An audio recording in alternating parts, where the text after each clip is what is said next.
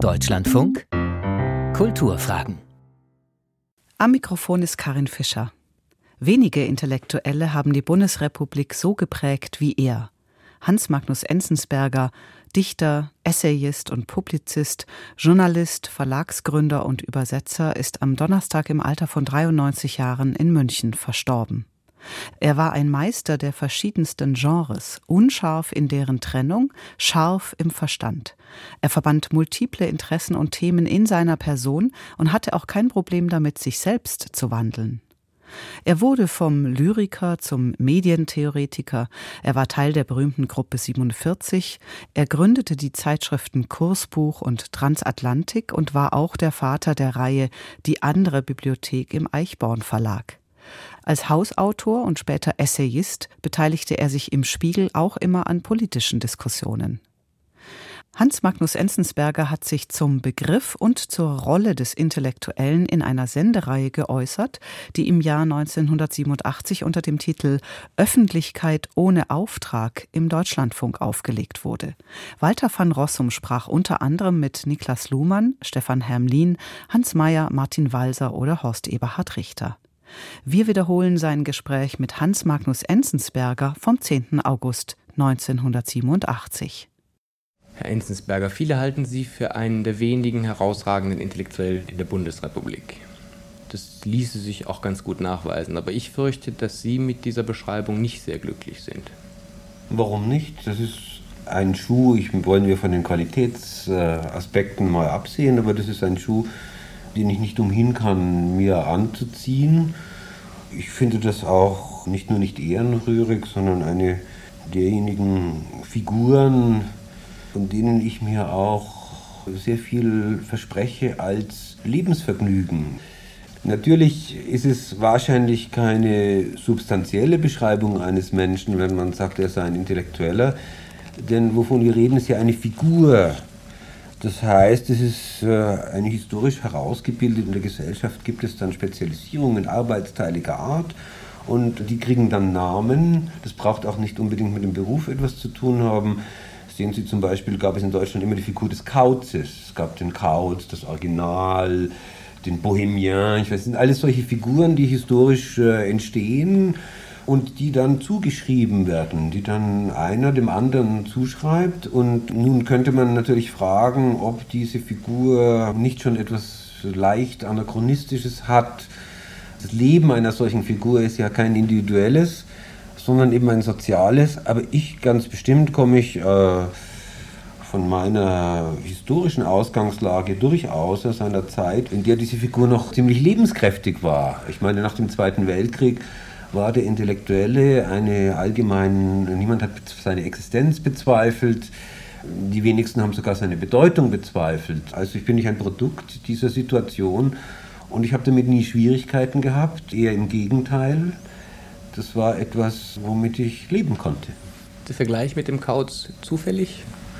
Oder gibt es da Na, Gut, man kann auch andere, zum Beispiel gab es eine Zeit in Europa, wo es allgemein üblich war, dass man einen Heiligen hatte. Es gab Heilige. Und die sind verschwunden. Wir haben keine Heiligen mehr. Ich meine, wir haben Entwicklungshelfer, also sagen wir so etwas. Jetzt haben wir zwei Pole. Der eine wäre der Heilige und der andere der Kauz. Damit könnte man wirklich schon was, fast was anfangen. Also der Intellektuelle tritt ja oft pathetisch auf, im Namen von Werten. Und seine Kauzhaftigkeit liegt ja darin, dass ihn eigentlich niemand gerufen hat. Er hat kein Mandat, wie Sartre mal gesagt hat. Das ist seine Kauzhaftigkeit. Ja, sehr schön. Jetzt reden wir über Sie. Äh, Sie haben auch kein Mandat gehabt. Natürlich kein Mandat gehabt. Man hat sich dieses Mandat aber genommen. Also die Zeit, von der wir dann sprechen müssten, wären etwa die Nachkriegszeit und die 50er Jahre. Und da war die deutsche Gesellschaft eben in einem Zustand, der es einem nicht erlaubt hat, sich sozusagen seinen Gatten zu bestellen. Nur das war einfach undenkbar. Die historischen Tatsachen waren so massiv, dass man gar nicht umhin konnte. Also ich habe das mehr als Müllabfuhr erstmal gesehen. Aber eben die hatte auch einen kulturellen und einen intellektuellen Aspekt. Es war so viel Schrott vorhanden. Man musste ein bisschen aufräumen da. Man musste es auch aus hygienischen Gründen. Es war eigentlich gar keine, gar keine andere Möglichkeit vorhanden. Und ob die anderen das nun wollten oder nicht wollten, darauf konnte man in so einer Situation dann gar keine Rücksicht nehmen. Und diese ganze Lage hatte auch wiederum Rückwirkungen auf das, was dann produziert worden ist an Vorstellungen, an Ideen, auch an Arbeiten. Nicht nur positiver Art, denn das war eine extrem abnorme Situation eigentlich. Und heute sehe ich die Gefahr dieser Situation eher darin, dass man allzu leicht im Recht war. Nicht nur sich im Recht gefühlt hat, sondern man war eben einfach objektiv im Recht. Denn das, was als alltäglicher Faschismus in der Gesellschaft immer noch vorhanden war, das war eine merkwürdige Auseinandersetzung, bei der der eine eigentlich immer von vornherein schon Recht hatte. Und das ist ja auch für den, der Recht hat, eine ziemlich heikle und nicht ungefährliche Angelegenheit. Damit hängt auch ein gewisses Pathos dieser Jahre, glaube ich, zusammen, das uns ja inzwischen abhanden gekommen ist.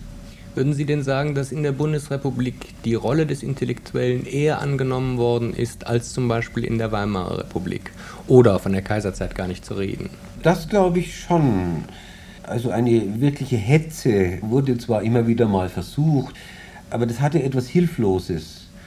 Zwar war das irgendwie eine Majorität, äh, die mit solchen Aufräumungsarbeiten nicht einverstanden war, aber diese Majorität war ja stumm. Sie war ja eingeschüchtert nicht etwa durch, die, durch ihre Kritiker, mhm. sondern sie war durch die Geschichte, durch ihre unvorstellbare Pleite eingeschüchtert und da gab es dann halt, außer ein paar Schreiern, wurde das geduldet zumindest. Es wurde geduldet und später dann in dem Maß, in dem das Land dann ein gewisses Selbstbewusstsein, Selbstverständnis bekam, sogar gewünscht. Und das hat dann diese Arbeitsbedingungen sehr stark verändert mit dieser Normalisierung, die dann auch zu einer Entschärfung führen muss. Aber wären Sie mit mir einer Meinung, wenn ich sage, dass es in der Bundesrepublik immer noch ein intellektuellen Problem gibt, was auch die Intellektuellen selbst betrifft, insofern, dass sie sich nicht sehr wohlfühlen mit dieser Rolle, dass sie sie zum Teil auf sich nehmen, aber immer ein bisschen widerwillen? Ja, aber da müsste man dann schon differenzieren. Also zunächst mal ist äh, ja klar, dass der Mann, der sich so bezeichnet oder so bezeichnen lässt, von der Gesellschaft mit den Mitteln versehen wird, mit den Subsistenzmitteln, die es ihm erlauben, sich Gedanken zu machen, sagen wir es mal ganz so neutral. Da wäre ein Erkenntnisinteresse vorhanden, das dann reinreicht auch in, bis in den wissenschaftlichen Bereich zum Beispiel oder die Universitäten. Es ist aber auch dann darin verborgen eine moralische Funktion. Und ich glaube, dieses Unbehagen, der Selbstzweifel, die Skepsis sehe ich eigentlich eher in der moralischen Dimension. Denn äh, es liegt ja dann nahe, dass dieser Rechthaber, wenn er zum moralischen Rechthaber wird, objektiv in eine Anmaßungsgeschichte gerät. Also das hat ja auch eine alte Tradition, also das Weltgewissen oder das Gewissen der Nation, sind ja sehr alte Schlagworte. Die auch nicht immer unberechtigt waren. Normalerweise sind eben Geflikten, Konflikte in einer Gesellschaft nicht so beschaffen, dass da immer einer Recht hat. Und ich glaube, dass auch aus anderen Gründen, vielleicht aus strukturellen gesellschaftlichen Gründen, diese Präzeptorenrolle nicht mehr möglich ist. Und insofern teile ich auch diese Skepsis und die Tendenz, diese Rolle dann wieder zu reduzieren auf das Maß, das dann auch diese Leute ausfüllen können. Aber ich sehe nicht ganz, mit welcher Berechtigung Sie auch in der Vergangenheit Intellektuelle mit Rechthabern gleichsetzen. Es sind ja zunächst mal ganz einfach Angebote, die sie machen und die werden wahrgenommen. Ja gut, es hängt aber mit der Frage des Mandats und der Stellvertretung schon zusammen. Aber der Anspruch, der mit einer solchen Beantwortung von gesellschaftlichen Fragen verbunden ist, der geht ja über den Markt hinaus. Das heißt, dieses unsichtbare Mandat, diese Stellvertreterrolle ist in sich durchaus problematisch, weil damit eben doch der Anspruch verbunden ist, es besser zu wissen als die anderen. Da sehe ich wirklich ein, ein Problem und das kann nur in Ausnahmesituationen faute de mieux, weil man nicht anders kann kann man äh, so einen Tonfall überhaupt erlauben? Und wenn diese Situation vorbei ist und wenn man in einer Situation zum Beispiel der Mittelmäßigkeit ist, äh, eine Situation der ebenmäßigen, pluralistischen Durcheinander- und Kuddelmuttellage, wie wir die Gemengelage, wie wir sie heute haben, dann ist doch schwer zu sehen, warum einer nur, weil man ihm eingeräumt hat, dass er sich seine eigenen Gedanken machen darf, warum sollte er es besser wissen als die anderen? Das ist gar nicht klar. Und vor allem, warum sollte er moralisches besser wissen? Das sehe ich nicht. Man kann ja sozusagen nicht pluralistisch denken. Man muss schon eine Meinung haben und sie zuspitzen. Und man wirft sie in die Runde. Und die Runde, das heißt die, eine bestimmte Öffentlichkeit, sucht diese Meinung nicht, um sie hundertprozentig anzunehmen, sondern um sich an ihr zu reiben, um, sich an, um sie umzuformulieren, um sich gegen sie zu formulieren. Also Öffentlichkeit braucht Meinung. Und ich finde, sie machen einen vielleicht müsste man das überprüfen, einen deutschen Fehler, indem sie Intellektuellen auf Moralismus reduzieren. Ja, das ist nicht mein Fehler, sondern wenn, das ist eine historische Tatsache. Das hat sich immer wieder so ergeben und wurde zu einer Tradition in, in, mit einem gewissen eigenen Recht, mit einer eigenen Dynamik, mit einer eigenen Logik.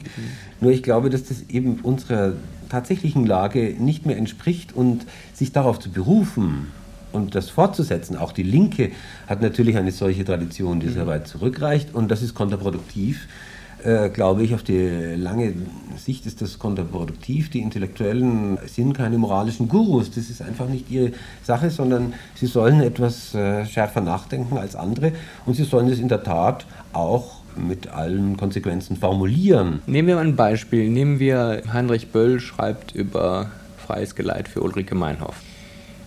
Das ist doch eine ganz, der Versuch einer ganz differenzierten Beschreibung, dass man Ulrike Meinhoff sozusagen auch ganz anders sehen kann, als sie von bestimmten Institutionen gesehen wird. Das nehme ich jetzt mal als ein Beispiel, also es gibt ganz andere, ähm, für intellektuelles Engagement. Das heißt, eine Wertaussage mit einer Analyse zu verbinden. Ja. Und die anzubieten. Ja. Und ich denke, das ist das, was Öffentlichkeit permanent braucht. Also Angebote. Gut, aber es ist ja interessant, dass Sie wieder auf eine Situation, auf seine Idealsituation zurückgreifen. Ich sage jetzt mal Idealsituation in dem Sinn, dass es sich hier wirklich um erstens um antagonistische Konflikte handelt, dass es sich um existenzielle Entscheidungen handelt, die mit sehr starken ethischen Kategorien behaftet sind. Aber es ist eine, äh, das ist eine mögliche Fragestellung und die, wird, die erfinden wir eigentlich auch nicht, sondern die ist in gewissen Situationen kommt die auf uns zu. Wir können sie natürlich versuchen zu ignorieren. Wenn sie groß genug ist, gelingt uns das nicht. Aber die meisten Fragen äh, sind ja nicht von dieser Beschaffenheit, die sind ja nicht von dieser Art. Also wenn ich zum Beispiel mir die Frage stelle, was, äh, was passiert in einer Kultur, die verkabelt ist, dann ist die nicht von der gleichen Beschaffenheit. Diese Frage ist nicht von der gleichen Beschaffenheit. Das ist tatsächlich zunächst mal eine ja, man kann die Frage soziologisch angehen, Sie können über Kommunikation nachdenken, über Erziehung nachdenken. Es sind sehr viele Faktoren da drin, die Sie alle versuchen müssen, eine Hypothese zu finden. Also erstmal eine Erklärung dieser Sache. Man müsste fragen, warum, woher kommt die Macht des Fernsehens, was bewirkt das im Einzelnen und so weiter, was sind die Konsequenzen für andere Aspekte der Kultur und so weiter. Und da, glaube ich, ist der sozusagen sehr schlecht beraten der jetzt hier mit einem massiven Werturteil in so eine Diskussion einsteigt. Das ist, äh, sehe ich überhaupt nicht als produktiv an, erstmal. Naja, Sie haben ja ein gutes Beispiel gebracht. Äh, Sie haben ja über Bewusstseinsindustrie viel geschrieben, Anfang mhm. der 60er Jahre und auch Analysen gemacht. Das ist für mich intellektuelle Arbeit. Das heißt, Sie verbinden spezialistische Kenntnis mit öffentlichkeitswirksamen und öffentlichkeitsinteressierenden Analysen. Und die sind wertorientiert. Das wertorientiert nicht im platten Sinne Ja, Nein mhm. und das ist das Gute und das ist das Böse, sondern sie agitieren mit Werten. Das ist richtig. Das äh, ist, glaube ich, auch gar nicht vermeidbar, denn man muss sich ja fragen, wo, woher kommt überhaupt dieses Interesse äh, an so einer Arbeit. Das, kann, das hat ja auch wiederum, das, das hat Gründe, die jenseits der bloßen theoretischen Feststellung liegen. Das ist ganz klar, weil wir ja alle auch in diesen Dingen verwickelt sind. Und nur, ich glaube, man kommt da auch nicht aus, ohne so eine Art von Gegendenken zu betreiben. Also wenn ich einen Angriff gegen das Fernsehen plane, nehmen wir mal an, ich hätte so einen Plan, dann wäre ich als Intellektueller, glaube ich, schon dazu verpflichtet, gleichzeitig die Verteidigung des Fernsehens zu denken. Denn wenn ich nur das eine denke, dann werde ich dümmer, als ich eigentlich sein müsste. Und meine Angriffe, die verlieren an Subtilität. Mhm. Und ich glaube, dass die meisten Fragen, mit denen wir es zu tun haben, sind von dieser Art. Die sind eben nicht mehr zu durchschlagen mit einem einfachen Werturteil. Das glaube ich nicht. Die Bundesrepublik ist nicht ein Schwarz-Weiß-Land. Wir haben keine Schwarz-Weiß-Gesellschaft. Das ist ja kein Anspruch gegen mich. Ich würde sagen, das ist intellektuelle Arbeit eben auch noch par excellence. Also die Analyse.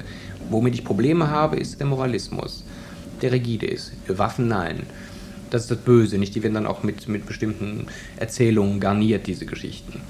Das Problem dieser Gesellschaft besteht ja auch irgendwie darin, dass sie permanent Werte braucht, überhaupt keine hat und dass sozusagen der Status der Werte zunehmend unscharf wird. Das heißt, gut-böse wird eine höchst ungenaue Referenz. Ja. Gut-böse sind Spielfiguren. Ja. ja, Spielfiguren. Spielfiguren. Hat auch einen gewissen Unterhaltungswert. Das, das nähert sich auch dem Showbusiness, das Ganze.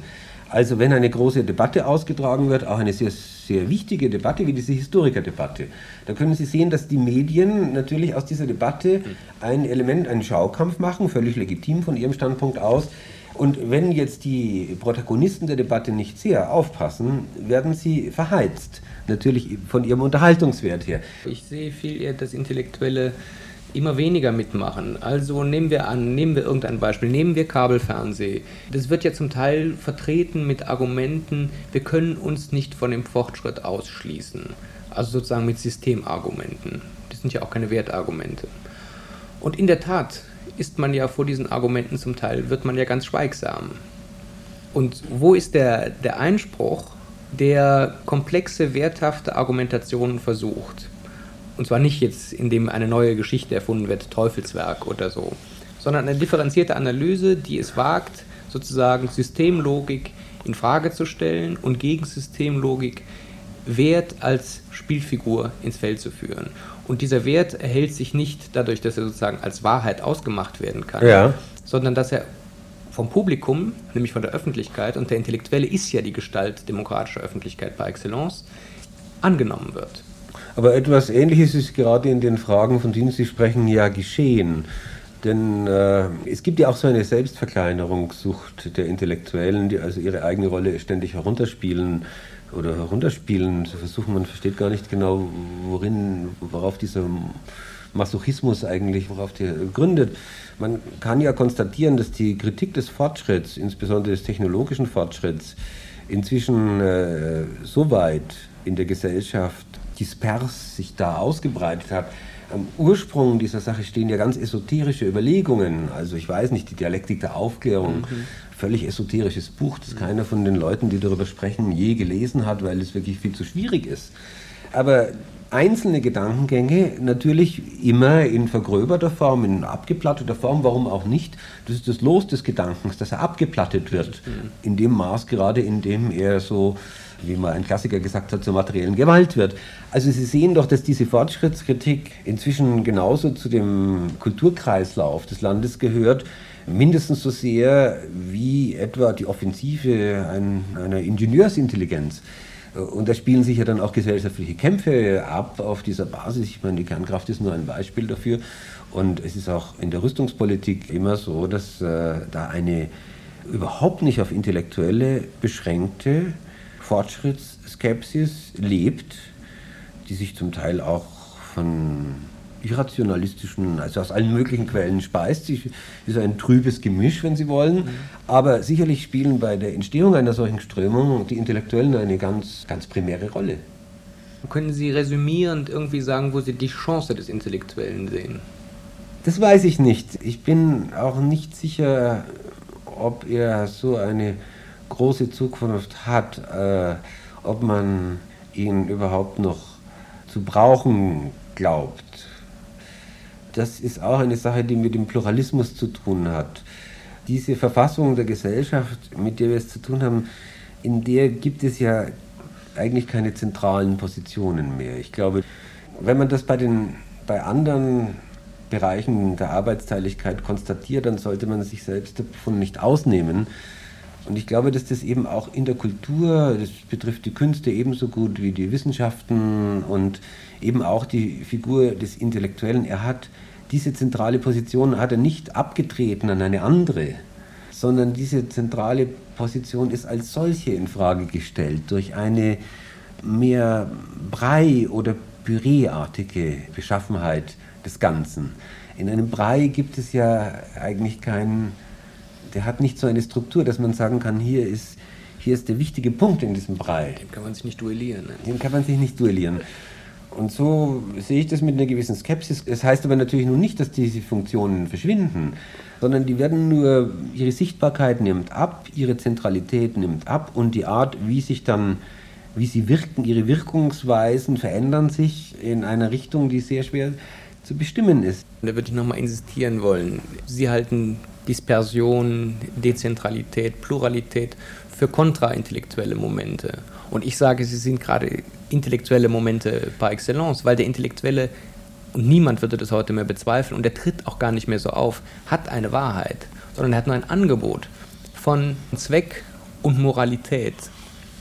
Und es geht darum, dieses Angebot zu diskutieren. An diesem instruiert sich die Öffentlichkeit, an diesem bildet sich Öffentlichkeit.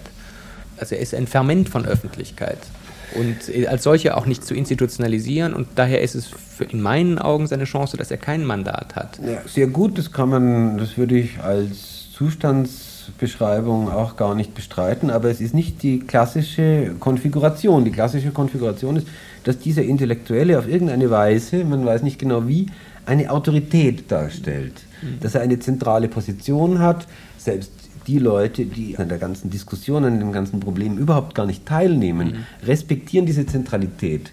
Also so entsteht Goethe, so entsteht äh, Solar, so entsteht sogar noch Sartre. Und diese klassische Figur, ich glaube, von der haben wir uns bereits, ob wir wollen oder nicht, verabschiedet. Die, die kann gar nicht sein. Und ich sehe auch eine Funktion, die näher dem kommt, was Sie beschreiben. Das heißt, ein geringerer Grad von Sichtbarkeit, ein größerer Grad auch von äh, Gleichmacherei. Denn dieser Pluralismus, äh, der wertet ja eben nicht, sondern der darf und dieser darf auch. Wir glauben auch nicht, dass das Folgen hat. Wenn es Folgen hat, dann ohne dass wir es eigentlich wollten. Ja? Also auch ein Moment von Beliebigkeit, von geringerem Profil. Es ist nämlich nicht nur diese gesellschaftliche Position, die sich ändert, sondern vielleicht auch die Fallhöhe der Ideen. Ich bemerke, dass die Ideen, es sind ziemlich seichte Überschwemmungen, die da zustande kommen. Ja, in, unserer, in unserer Gesellschaft. Es ist also auch eine, eine Entropie vorhanden, ein, ein, ein Zug zur, zur mittleren Größe. Das äh, ist aber ein Preis eben für, für das, was wir uns hier erworben haben, hergestellt haben diese Form von Demokratie sicher überhaupt nicht die einzige, die denkbar ist, aber eben die in Deutschland ganz besonders, in Westdeutschland ganz besonders ausgeprägt ist. Und da zeigen sich dann also auch diese Folgen. Für mich ist es irgendwie doch bemerkenswert, dass, dass eine Gesellschaft, die so viele Probleme zeugt, dauernd, unabsichtlich, absichtlich, mhm. so wenig intellektuelle Resonanz herausfordert. Also intellektuelle Resonanz, dass die Menschen versuchen, sich gegenüber diesen Zwängen, die diese Gesellschaft produziert, einzurichten. Hm. Durch, naja, eine moralische Finalität. Warum will ich das überhaupt nicht? Warum will ich überhaupt Kabelfernsehen?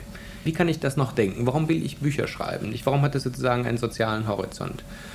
Und ich denke, die Intellektuellen lassen sich viel zu sehr abschrecken durch den klassischen Intellektuellen, der eben, naja Gott, pathetisch auftreten konnte, im Innenbesitz der, der Wahrheit glaubte und dass heute die, die Wahrheit so nicht mehr zu haben ist, sondern dass sie inszeniert werden muss. Und das ist ihnen dann wieder zu flapsig. Dann sind sie auch wieder angekränkelt von den großen metaphysischen Traditionen. Sie wissen, dass es die nicht mehr gibt, das Gut, das Böse als solche nicht mehr zu beschreiben ist. Das können heute nur noch Konservative. Aber sie lassen sich nicht auf den Kampf ein. Sie lassen sich auch nicht darauf ein, dass sie sich grundlegend irren. Also, dass sie das Recht nicht gepachtet haben, aber dass sie es versuchen. Ja, das ist richtig und ich bin der Erste einzuräumen, dass diesem Gesamtintellektuellen, das ist auch so eine Kunstfigur aus der Theorie, wenn es so etwas, wenn man so etwas überhaupt sich vorstellen könnte wie einen Gesamtintellektuellen, dem ist ja herzlich wenig eingefallen in den letzten 10 oder 15 Jahren.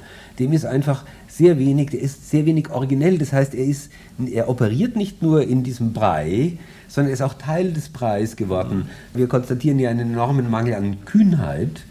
Wo sind eigentlich Angebote, die jetzt äh, über den Kirchturmshorizont hinausgehen, sind sehr rar.